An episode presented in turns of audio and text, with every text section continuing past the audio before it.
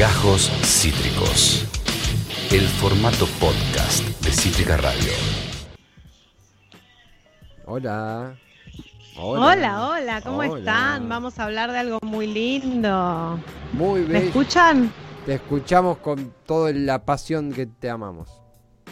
Ay, gracias. Bueno, vamos a hablar de algo muy lindo e interesante que está sucediendo y que tienen todos, porque ¿quién no tiene Netflix a esta altura? No, Nadie. que- El que no tiene que Netflix es porque no tiene. ganas. No, no, no, no. Netflix es como tener, no sé, em, Agua en la canilla. Ah. agua en la canilla.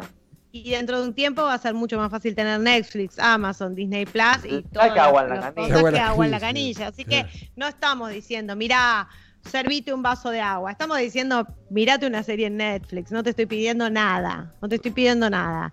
Entonces no digas que no podés, que no tenés tiempo o que tenías hambre, como dijo el, el- antes el, el director, el, el periodista deportivo, para denigrar a sus compañeros.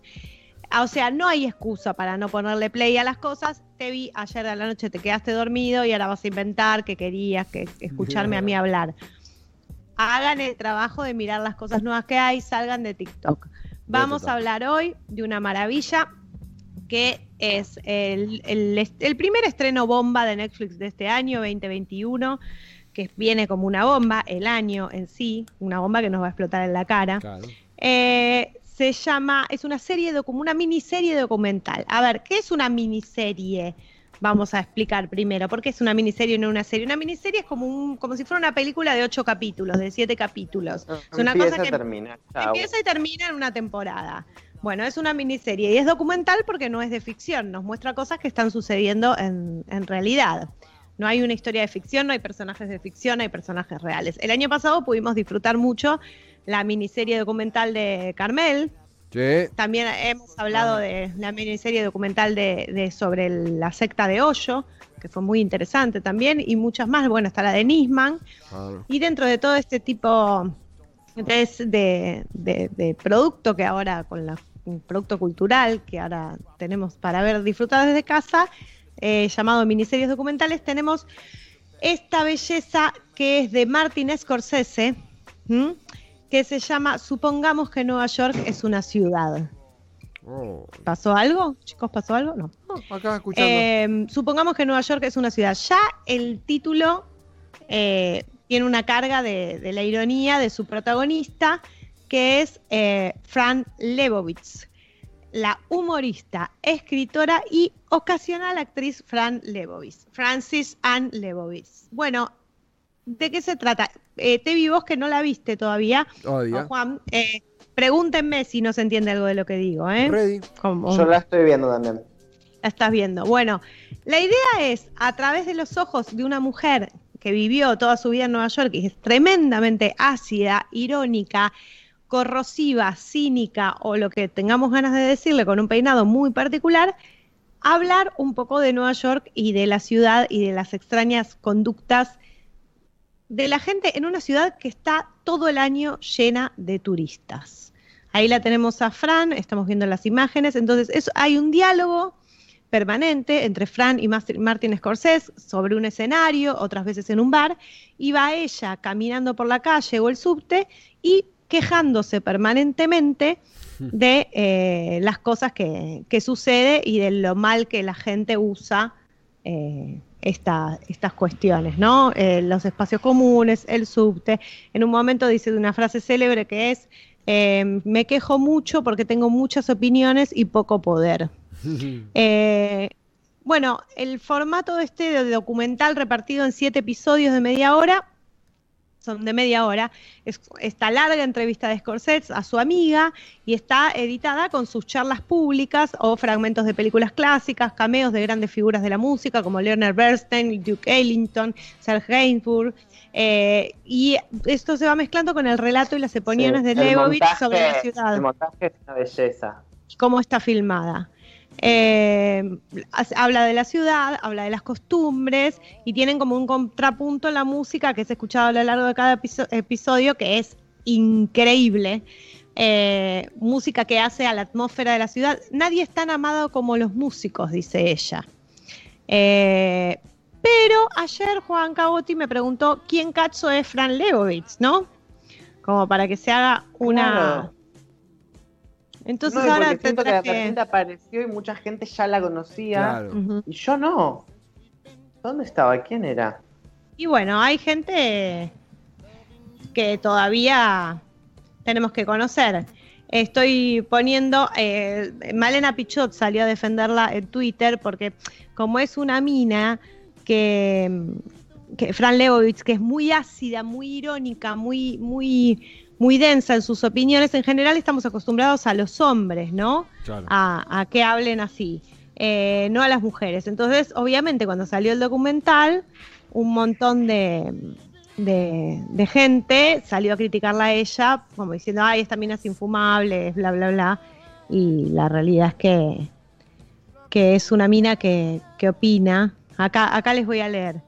Hay un chabón eh, que puso en Twitter, me molesta todo de Fran Lebowitz, gruñonismo conservador, reflexiones de verdulerías, noviada barata, el truco viejo del humorista misántropo, bla, bla, bla. Malena Pichot contestó, está bien que los hijos de mierda sean hombres, Larry David, Woody Allen, Dave Chappelle, ah, pero si una señora se le ocurre hacer comicidad con sus forradas, salen los genios de los manifiestos. Fran Lebowitz es un ícono que viene enojando giles hace 40 años, respeten. No me parece raro que el humor cínico y pretencioso les caiga mal. Me parece raro que solo les caiga mal cuando viene de una vieja. Y cuando viene de un viejo les parezca fantástico. Y ahí Malena dice, esta señora".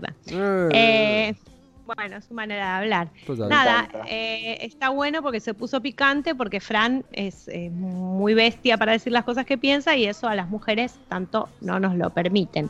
Eh, no sé si ya la pusieron, pero tengo una fotito muy linda de Fran que ahí le mandé a, a Ian cuando quieran.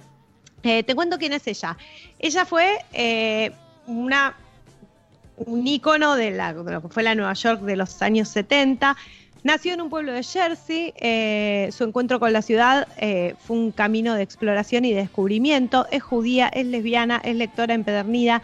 Trabajó como taxista para alquilar el pequeño departamentito que tenía en el Greenwich Village y deambular por los bares charlando con los artistas. Eh, trabajó en revistas como Change, Mademoiselle, fue amiga de Charles Mingus, del cual habla en el documental, y de su mujer fue secreta enemiga de Andy Warhol, fue columnista estrella de la revista Interview y a los 27 años publicó su primer libro y vendió un millón de ejemplares. Wow. A partir de ahí, a los 27 años, a partir de ahí su figura se convirtió en referente de la cultura neoyorquina. Esta es, es Fran. Y bueno, la, el- la, serie va como en los distintos capítulos tocando distintos temas vinculados a la ciudad, a la cultura, a los músicos, a los actores, no sé, los artistas en general. Y ella ahí puteando y quejándose básicamente de todo. Y hay una, mm, una cosa muy particular que descubrí, que ellos, ahí leyendo, investigando, ya habían hecho una película documental juntas, juntos, Scorsese y ella. Ah, mira. ¿Cuál? Eh, le pasé unas imágenes, a un, un tráiler a los chicos.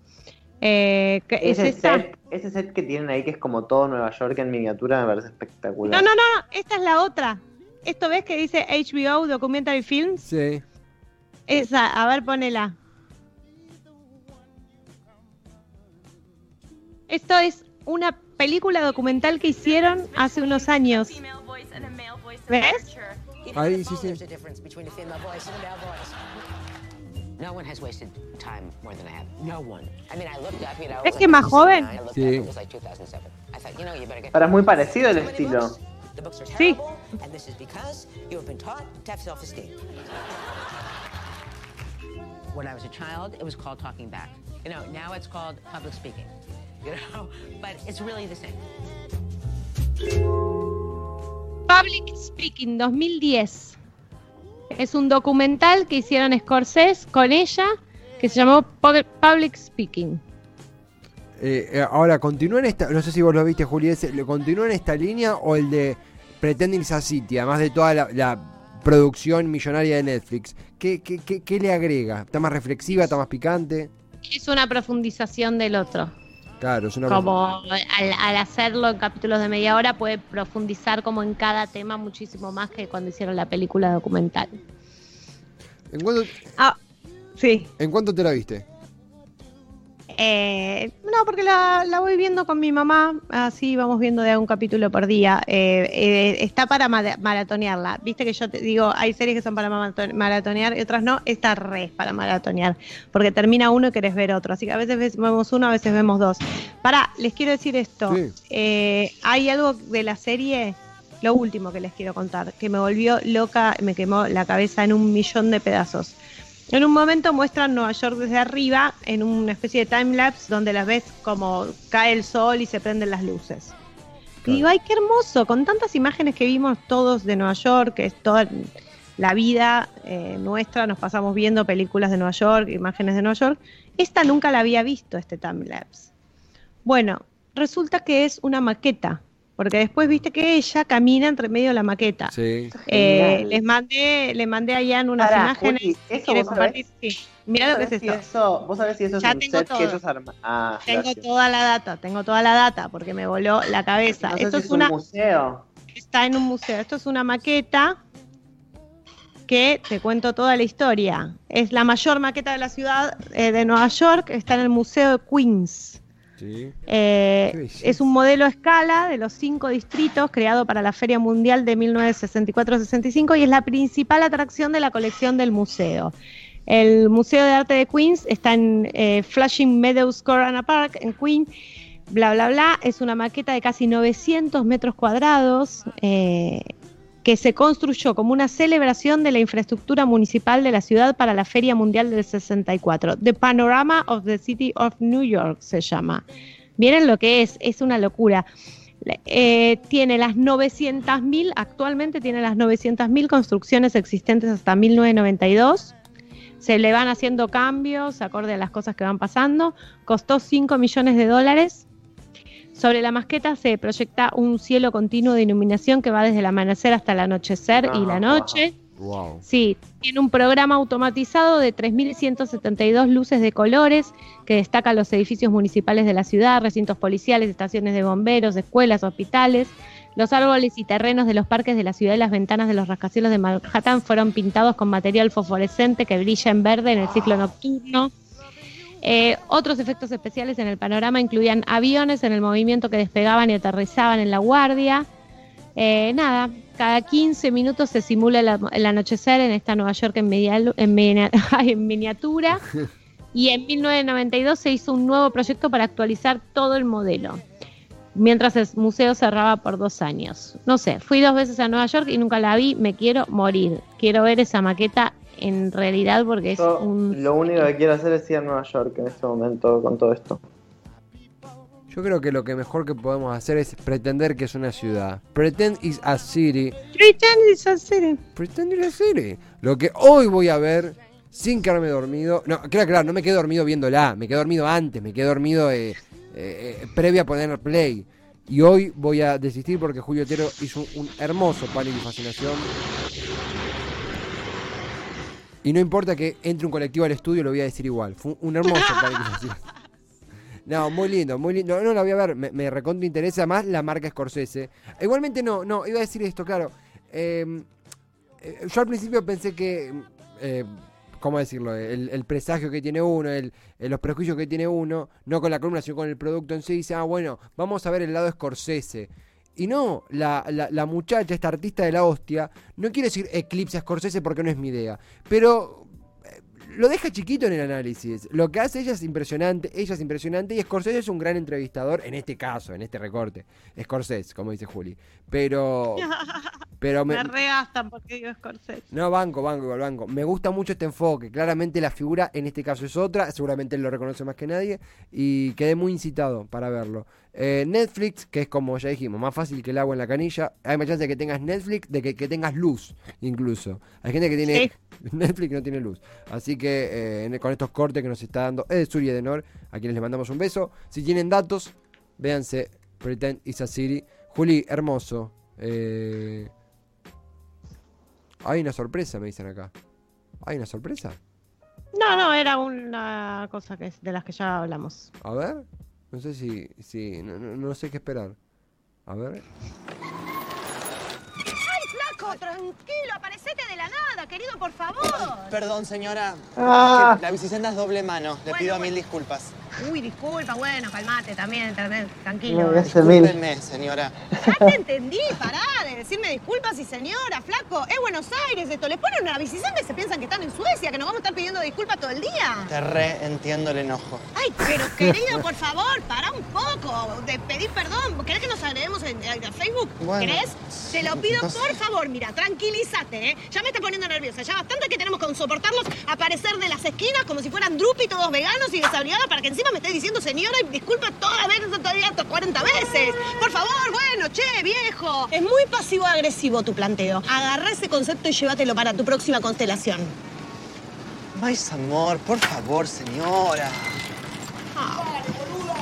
Oso de pelotudo.